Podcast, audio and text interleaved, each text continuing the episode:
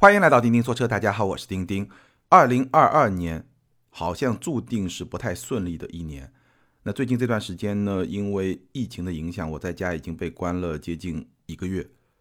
二零二二年想要买一辆车的朋友呢，可能也会特别特别的纠结，因为一方面油价涨得非常的厉害。连续上涨之后，现在九十二号汽油的油价已经涨到了八块六毛几、八块七毛几每升这么一个历史的高位，所以买油车呢，你的用车成本会比较的高。那另外一面呢，如果你要买一辆新能源车呢，新能源车的车价涨得比油价还快，特斯拉、小鹏、理想、威马、五菱、比亚迪，几乎所有的新能源车的品牌产品都在涨价。我看了一下，我录节目的现在这个时候，特斯拉 Model Y 后驱版本已经涨到了三十一万六千九，长续航四驱是三十七万五千九，高性能版本已经涨到了四十一万七千九。我记得高性能版本刚刚出来的时候是三十六万九千九，也就是说已经涨了接近五万块钱。所以一面油价暴涨，另外一面呢车价暴涨，这么一种市场格局之下。二零二二年，如果你要买车的话，真的会非常的纠结。二一年我们知道是芯片价格的上涨导致了市场终端很多车的优惠幅度大幅的收缩。那二二年呢，又碰上了油价和新能源车价的暴涨，所以这两年呢，好像对买车的朋友来说并不是特别的友好。那随着这一波的油价和车价的暴涨之后呢，很多朋友也在后台问。哎，钉钉，如果我在二零二二年想要买一辆车，到底应该买一辆油车还是买一辆电车？那其实类似的话题呢，我们之前也聊过，但是呢，好像这个话题随着时间的推移，会有一些不同的答案，或者说会有一些变化。所以呢，今天趁着这么一个时间的节点，我跟大家再来分析一下，站在二零二二年这么一个时间节点上，你来选油车和电车，或者说油车和新能源车。怎样会更加的合适？怎么选会更好？好，那在聊这个话题之前呢，我想先给出我的两个基本的判断，一个是关于油价，一个是关于新能源车价。首先呢，关于油价，一句话，油价的涨势已经接近见顶，中国的油价已经接近见顶，未来呢，整个油价不会是继续的单边的上涨，而是会有比较大的一种波动。这话怎么说呢？因为我们知道中国的成品油的定价机制，简单来说呢，就是两条。第一条呢，它会参考国际油价，国际油价涨了它就涨，国际油价跌了它就跌。当然有一个具体的公式，我们就不展开来说了。但是呢，在这个基础上，它是有很重要的第二条，就是它是有一个地板价，有一个天花板价。什么意思呢？地板价就是国际原油的价格四十美元每桶，天花板价就是国际。原油的价格一百三十美元每桶。那如果当国际油价低于地板价的时候呢，国内的成品油的价格就不会再跟随着往下跌。同样，当国际油价超过一百三十美元每桶之后呢，中国的成品油的价格也不会再跟着往上涨。那如果国际油价低于四十美元，这个价格不跌，那炼油企业。中石油、中石化这样一些企业，它多赚的钱就会放到一个储备账户，等到国际油价高于一百三十美元，你又不能再涨的时候呢，这个储备账户上的钱呢就能够去弥补它的一些亏损，大概是这么一个定价的机制。那我们来看一下现在的国际油价，差不多是在一百多美元到一百十几美元这么一个区间，已经比较接近一百三十美元的上限。当国际油价达到一百三十美元每桶的上限之后，国内油价就不会跟着再涨了。所以我说，中国的油价已经接近见顶了。那我看也有一些机构测算，如果国际油价达到一百三十美元每桶的话呢，对应的国内的九十二号油的价格大概是九块多，也就是相比现在这个价格，可能还有百分之十左右的涨幅。那这个就是我说的，油价快见顶了。那未来呢，波动会比较大，因为国际原油的价格，它的决定因素呢，其实还不简单是供求关系，它更多的是跟国际的一些地缘政治的局势啊，包括整个的经济的大环境啊，全球经济的这种状态有关。所以呢，未来其实这些因素的不确定性非常的高，包括疫情的影响，包括俄罗斯和乌克兰的战争，包括伊朗的局势，包括全球的这种经济的态势，这些影响都会比较大。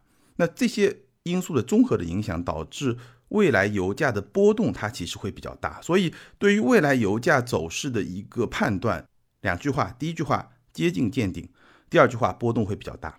那这个可以作为我们一会儿判断要不要买油车的一个参考，因为很多朋友确实会觉得油价特别高，那买油车呢，未来的成本会比较高。我们有这么一个判断作为基础，待会儿可以进一步去分析。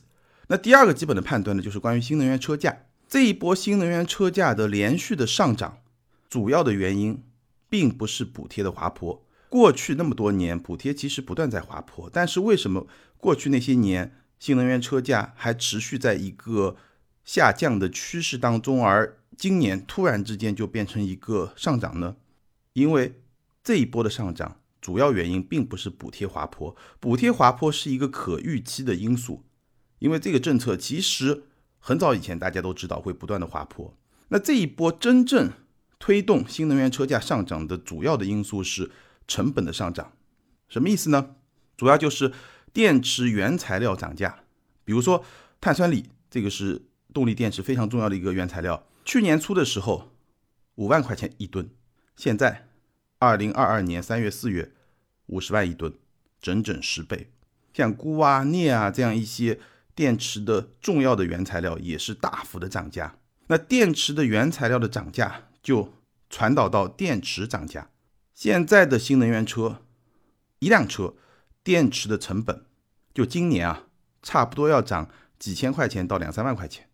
这个是根据你电池的容量大小来决定的，容量大就涨得更大，容量小的涨得小一点。电池在涨价，那电池涨价以后呢，成本。进一步的传导，就导致了新能源车的涨价，所以它是这么一个链条：电池原材料涨价，电池涨价，新能源车涨价，这么一个链条导致了今年的新能源车车价的大幅的上涨。那这么一个趋势呢，短期之内，至少今年之内是不会逆转的。为什么呢？简单的经济学原理就可以解释：供求严重不平衡。从需求的角度来看，全球范围内新能源车的销量大涨，尤其是中国。中国去年新能源车的销量接近三百万辆，同比增长了百分之一百六十九，翻一番还不止。那今年呢，预计会是五百万辆左右，这个我们之前也聊过，又要再增加两百万辆，所以需求非常非常的旺盛。不仅是中国、美国和欧洲市场对于新能源车的需求也在大幅的增加，无论是电动车还是 PHEV 插电式混动车。那另外一面呢？供应受到疫情的影响，这些电池原材料的产能扩张是严重受限的，所以供不应求，这个就是今年年内，甚至有可能明年后年还会延续这么一个趋势的基本盘。电池原材料的基本盘就是供不应求。那在这种情况下，新能源车价很难滑落，它很有可能会继续上涨。所以关于。今年包括明年新能源车价的基本走势，同样可以用两句话来概括。第一句话就是可能继续上涨，第二句话就是至少今年年内很难回落。这个就是新能源车价的一个基本的走势，今年和明年我的一个基本的判断。好，那我们有了对油价和新能源车价的基本判断之后，我们再来思考，我到底应该买一辆油车还是买一辆电车？那总的来说，我的观点是，油价也好，新能源车价也好，这样一些因素对于你来选择一辆油车还是电车呢？它还是一个参考性的因素，并不是一个决定性的因素。决定性的因素还是看你的需求，你的需求到底是更适合去买一辆油车还是买一辆电车？哪种车能够更好的满足你的需求，或者说是一辆混动，对吧？大概念的新能源车。好，那我们说。电车你能不能买？其实我觉得最核心是三大焦虑：里程焦虑、充电焦虑、贬值焦虑。这三个焦虑能不能够有效的缓解？我们一个一个来说。首先是里程焦虑，有朋友在问，一辆电车的续航多少会比较合适？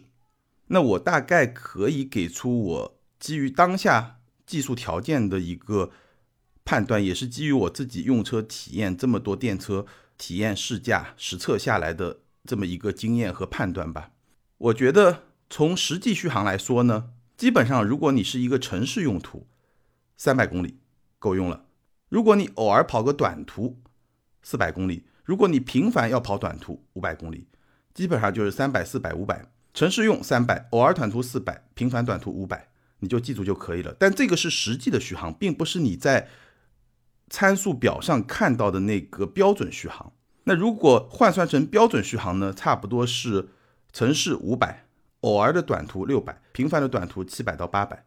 因为我们现在用的一个标准的续航，大部分已经是从 NEDC 切换到 CLTC 标准，但是很遗憾，这个 CLTC 标准相比 NEDC 标准，对于电车来说是更虚的。这个 CLTC 标准呢，简单来说，它对油车会更加不友好，所以一辆油车的 CLTC 的油耗会更接近真实的油耗，但是它对电车会更加友好，所以一辆电车的 CLTC 的续航会更虚。为什么呢？因为 CLTC 的这么一个测试的循环，它的低速的工况，这个里程的占比会更大。而低速呢，对于油车不友好，对于电车是比较友好的，大概是这么一个逻辑。所以呢，今天市场上的电车的实际的续航的折扣率，根据我的实测，基本上是在五折到七折之间。综合我们正常的驾驶习惯，不考虑说非常节能的那种驾驶的方式。五折到七折，或者说五折到七五折之间，那冬天呢会更低一点，大概是这么一个水平。所以实际能够实现的续航三百、四百、五百是合适的。那么 CLTC 标准续航呢，五百、六百、七百到八百，这个是比较合适的一个续航的水平。根据你实际的使用的需求来定的话，那比如对我来说呢？我那辆车的标准续航是六百公里左右，实际呢能跑四百多公里。特斯拉的这个续航的折扣率还是比较高的。这两年受到疫情的影响，其实我很少会跑超过三百公里的短途旅行，所以基本上这个就是够用的。那如果你说我有长途旅行的这种需求，那你就不适合买一个电车，或者说不适合用这辆电车来满足你长途旅行的这种需求。你不要去相信很多品牌宣传。啊，我已经打通了什么京藏高速，对吧？很长很长的高速都打通了，我路上都可以去充电，甚至可以去换电。其实我觉得意义都不大，除非那段路你跑得非常的熟悉，你知道哪个站充电很靠谱，或者说换电很靠谱，否则的话，我劝你不要去冒险，这个是没有意义的。要跑长途，今天电动车仍然并不是特别的合适。好，这个是一个基本的结论，也是供大家去参考的这么一个。你选电车的续航的一个标准，现有的技术条件下，我认为标准续航一千公里基本上就是一个极限。为什么我刚才说七百到八百已经能够满足频繁短途旅行的这么一种需求？现在我又说一千公里是一个极限呢？因为有几个因素。第一呢，我刚才说的是一个正常的天气环境，那如果是冬季的话，折扣率会更低。所以呢，一千公里相比七百到八百，它又留下了一些冗余。那第二呢？有些车企它的电动车的产品，它的折扣率会更低，也就是说，可能正常的六折七折，有些车企它只能做到五折，所以一千公里也就是一个五百公里的这么一个水平。那最后呢，毕竟现在这个市场还是很卷，所以呢，会有一些车企它超出正常的合理的续航的水平去做一个更高的续航，然后在整个的市场营销啊、传播方面获得一个更。好的优势，所以一千公里会是一些车企去追求的目标，因为这个整数嘛，对传播也是比较有帮助的。好，无论如何，一千公里会是一个极限。为什么这么说呢？因为在现有的技术条件之下，你去追求超过一千公里的标准续航，真的意义不是很大。除了在营销传播方面会有那么一点点小小的意义之外，为什么这么说呢？因为以今天的技术条件，你当然可以通过堆更多的电池来获得更长的续航。但是呢，当你堆更多电池的时候，你这辆车的自重就自身的重量会增加，你的能耗也会增加。综合来看，它这个能耗是不低的。而且呢，车身太重，它也是会影响到你的驾驶的体验，影响到操控的。再有呢，以今天咱们普通消费者、普通老百姓的实际需求来说呢。其实你是不需要一千公里以上的标准续航，也就是说你是不需要五百公里以上的实际续航的。你想想，一个出租车司机在北京、上海、深圳这样的超一线城市，一天也跑不到五百公里，所以你是不需要一天跑五百公里以上的，这个不是你的需求。最后呢，充电其实它是有瓶颈的。今天的慢充桩基本上要么是七千瓦，要么是十一千瓦，主力是七千瓦。那你七千瓦，如果你是一个一百度的电，你可能一个晚上你都充不满；十一千瓦，一百多度的电，也有可能一个晚上非常勉强才能充满。所以，充电的限制决定了你有一块超大的电池，其实并没有太大的意义。所以总的来说呢，关于里程，我觉得三百、四百、五百，这个是我给你的一个建议参考的标准，或者说标准续航五百、六百、七百到八百够了。这个我觉得是能够缓解到一个里程的焦虑了。那第二个焦虑呢，就充电的焦虑。充电焦虑呢，我觉得基础还是装。你在家里能不能装一个桩，或者说你家里的停车场是不是有很方便充电的充电位，或者说你公司的停车场是不是有很方便的充电位？装是基础，超充啊、换电啊那样一些都是补充。如果你完全是依靠那些方式来补能的话，其实你长期的用车还是会不太的方便。好，那最后一个呢，贬值焦虑。我觉得随着这一波新能源车价的上涨，可能很多朋友的贬值焦虑暂时是有所缓解的。好，那如果说里程焦虑、充电焦虑、贬值焦虑这三个焦虑你都没有的话，或者说这三个焦虑你都不太强烈的话，那我觉得电车是可以买的。如果你要买电车呢，在购买实际上，我可以给你一个小小的诀窍，你一定要盯紧特斯拉的价格。如果特斯拉连续两次甚至三次涨价，而你看中的那一辆新能源车，还没有涨价，那这个时候可能是一个比较好的购买的时机，因为特斯拉是一个成本定价法，我们在此前的节目里面聊过，它的车价会非常紧盯成本的变化。那如果说特斯拉连续涨价，说明这个成本在连续的上涨。那别的车企呢，虽然可能它愿意去消化一部分成本，但是它也是架不住连续的成本的大幅的上涨，所以它迟早会涨价。所以呢，这会给你一个。可能并不是很长的时间窗口，可以去买一辆你心目中的新能源车。好，那这个是关于能不能买电车。那如果说你没有办法去缓解我刚刚说的三个焦虑，那我觉得今天你买一辆油车完全完全是没有问题的。从油价的角度来说呢，我觉得我们应该是一个比较理性的理解。我刚刚也说了，油价已经接近见顶，未来呢波动会比较大。什么意思呢？就是油价不会一直涨，在你未来。五六年或者七八年的用车的周期里面，整个油价我是不太相信它会维持到今天这么一个高位很长很长时间，这个不太现实。早两年，如果大家还有记忆的话，油价国际油价曾经涨到一百四十多美元，一个很高的位置，但后来呢一落千丈，跌得非常的厉害。涨的时候，总有很多声音会去看涨。但是跌的时候呢，又会有很多声音去看跌。如果你有投资的经验，可能我说的这个情况，你的感受会非常的真实。所以呢，没有必要去担心油价会一直涨，而因为这个原因非常勉强的去买一辆电车，真的没有必要。我觉得这只是一个参考的因素，你还是要根据自己的需求来考虑买电车还是油车。如果你是一个有投资经验的朋友，那其实油价的大幅的波动。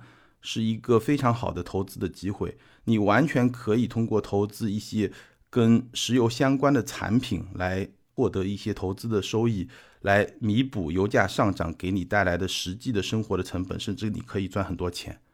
就我个人的投资经验来说，石油类的产品是我过去五到十年投资过程中最赚钱的一个投资的品种。就这么说吧，我那辆三系从现在开，哪怕我每天都开那辆车。开到它报废，这个油钱我应该已经赚出来了。所以大家不要对油价有一个盲目的这种恐惧，真的没有必要。今天整个全球的政治环境、经济环境并不支持油价持续的上涨，或者说持续的处于一个很高的位置。我个人认为这个是不可能的。而且呢，从投资的角度来说，其实你还是有很多对冲。甚至去盈利的一些机会，这个咱们就不展开来说了。总的来说，一句话，如果我刚刚讲的这些条件你并不符合，那你没有必要因为恐惧高油价去买一辆电车。油车从今天的角度来看，它还是更加的成熟、更加的可靠、更加的能够满足百分之一百的用车的场景。而电车呢，虽然它在很多场景里面它的使用体验是比油车更好的。它也是更加智能的，但是呢，对于家庭第一辆车来说，我觉得还是需要相对比较的慎重。那当然还有一个选择呢，就是混动。很多朋友会觉得混动油耗低，而且呢，确实它涨价的幅度也没有那么的大，所以混动可不可以选呢？我觉得可以选。今天市场上值得选的混动其实也会比较多，而且呢也是越来越多。包括二零二二年中国品牌在混动这个方向上也是有很大的发力。但如果你要选混动呢，我还是一句话，就是你关键要看它的成熟度。你一定要去选那些相对比较成熟的做混动车的品牌，因为毕竟它是油电两套系统。这个我说过很多遍，毕竟是油电两套系统，所以它的故障率、它的出现问题的概率，还是会比纯油车或者纯电车，它还是会更高一点。从理论上来说是这样的，当然。具体也要看你这个产品，你是一个非常有经验、非常成熟的产品，或者说非常有经验、非常成熟的车企出的产品，它的技术路线非常的成熟，所以它能够去控制它的品质，确保它的品质，那就没有问题。这个就是我说的，选混动还是要看成熟度，因为混动从技术路线上来说，确实是有油车和电车两方面的一些优势，但是呢。从成熟度、可靠性来说呢，它也会相对来说有一些弱势。只有那些最成熟的做混动的车企品牌，那样一些产品才是你选择的时候值得重点去考虑的。好，以上就是今天节目的全部内容，帮大家分析了一下，在当下油价和新能源车价同时暴涨的市场环境下，你是应该选一辆油车呢，还是应该选一辆电车？什么样的人适合选一辆油车？什么样的人适合选一辆电车？什么样的人适合选一辆？混动车，以及在购买过程中的一些小窍门。好，关于这个话题，你有什么样的观点呢？欢迎在评论区留言，和更多的听友进行交流和互动。还是那句老话，留言和评论永远都是对钉钉最大的支持。今天咱们就聊到这儿，下回接着聊，拜拜。